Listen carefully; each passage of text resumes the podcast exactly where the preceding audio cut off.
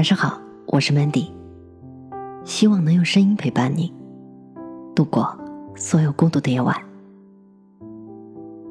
真正的优秀并不刺眼。想起若干年前，公司的一位重要客户 A 总，带着太太和孩子自驾旅行回程，在这期间路过我们所在的城市，于是临时打电话给我的女老板。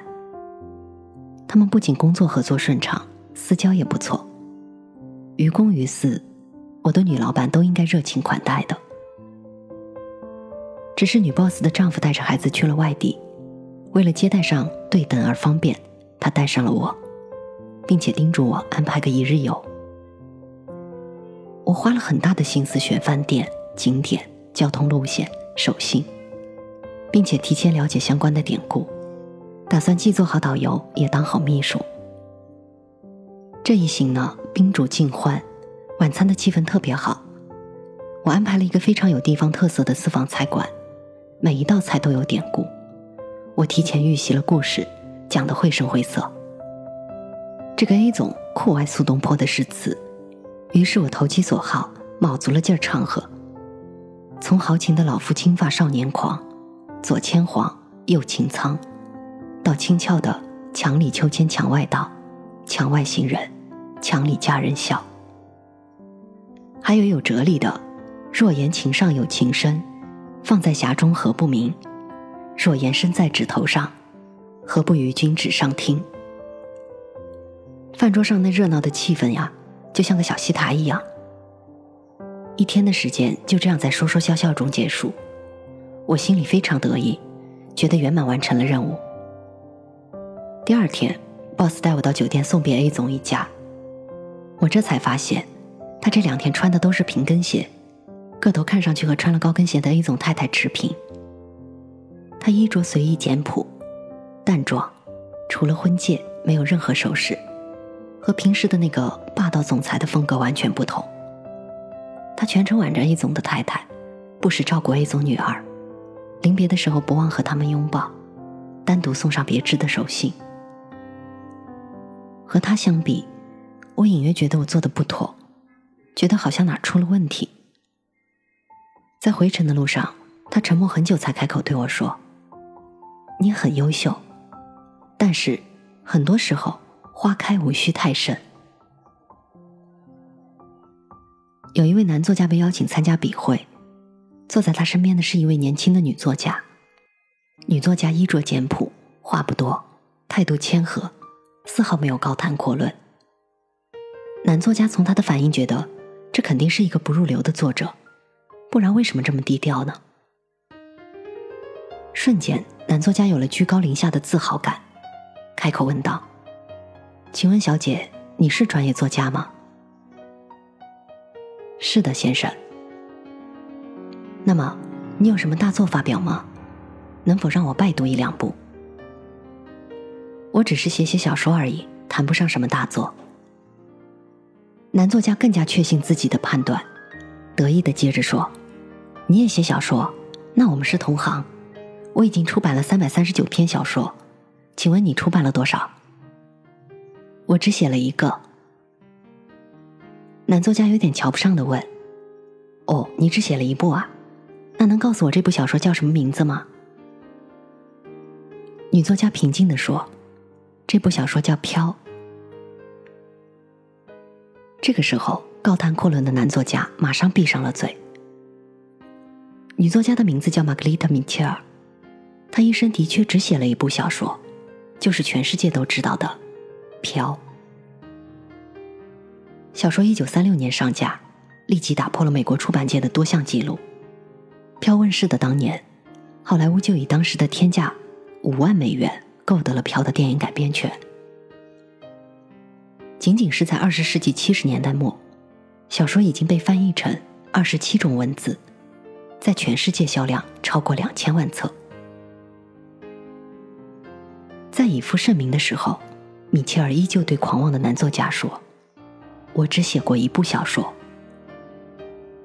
就像当年他接受采访的时候表示的：“飘的文字欠美丽，思想欠伟大。”我不过是位业余写作爱好者。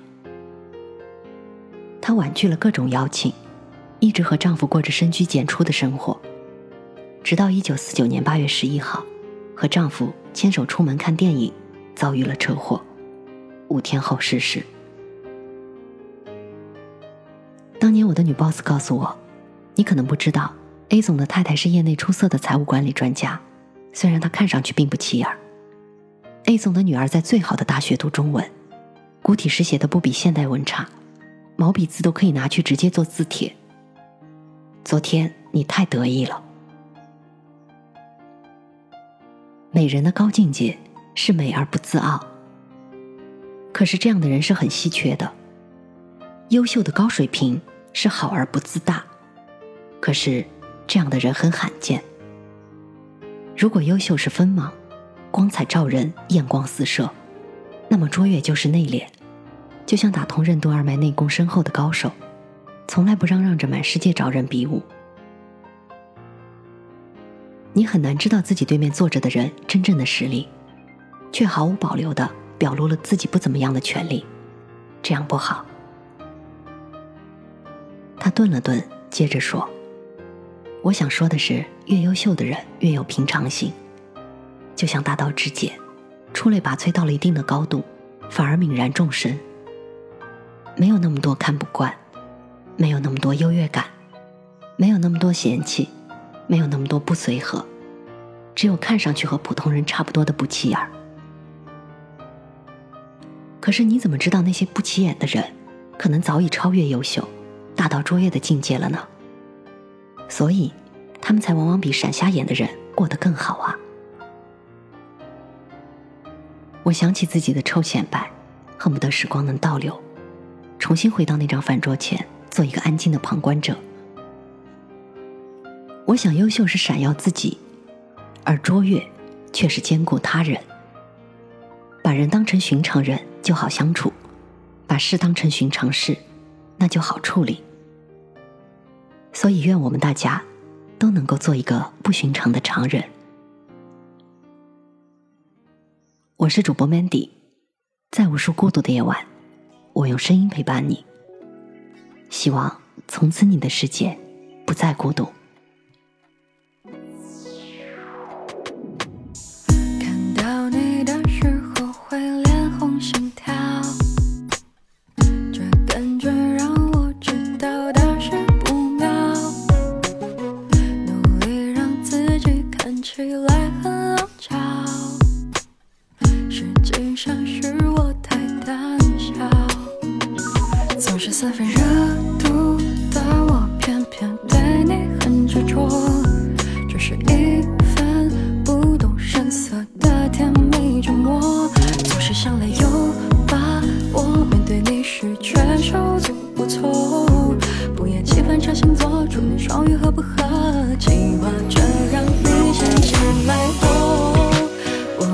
这样。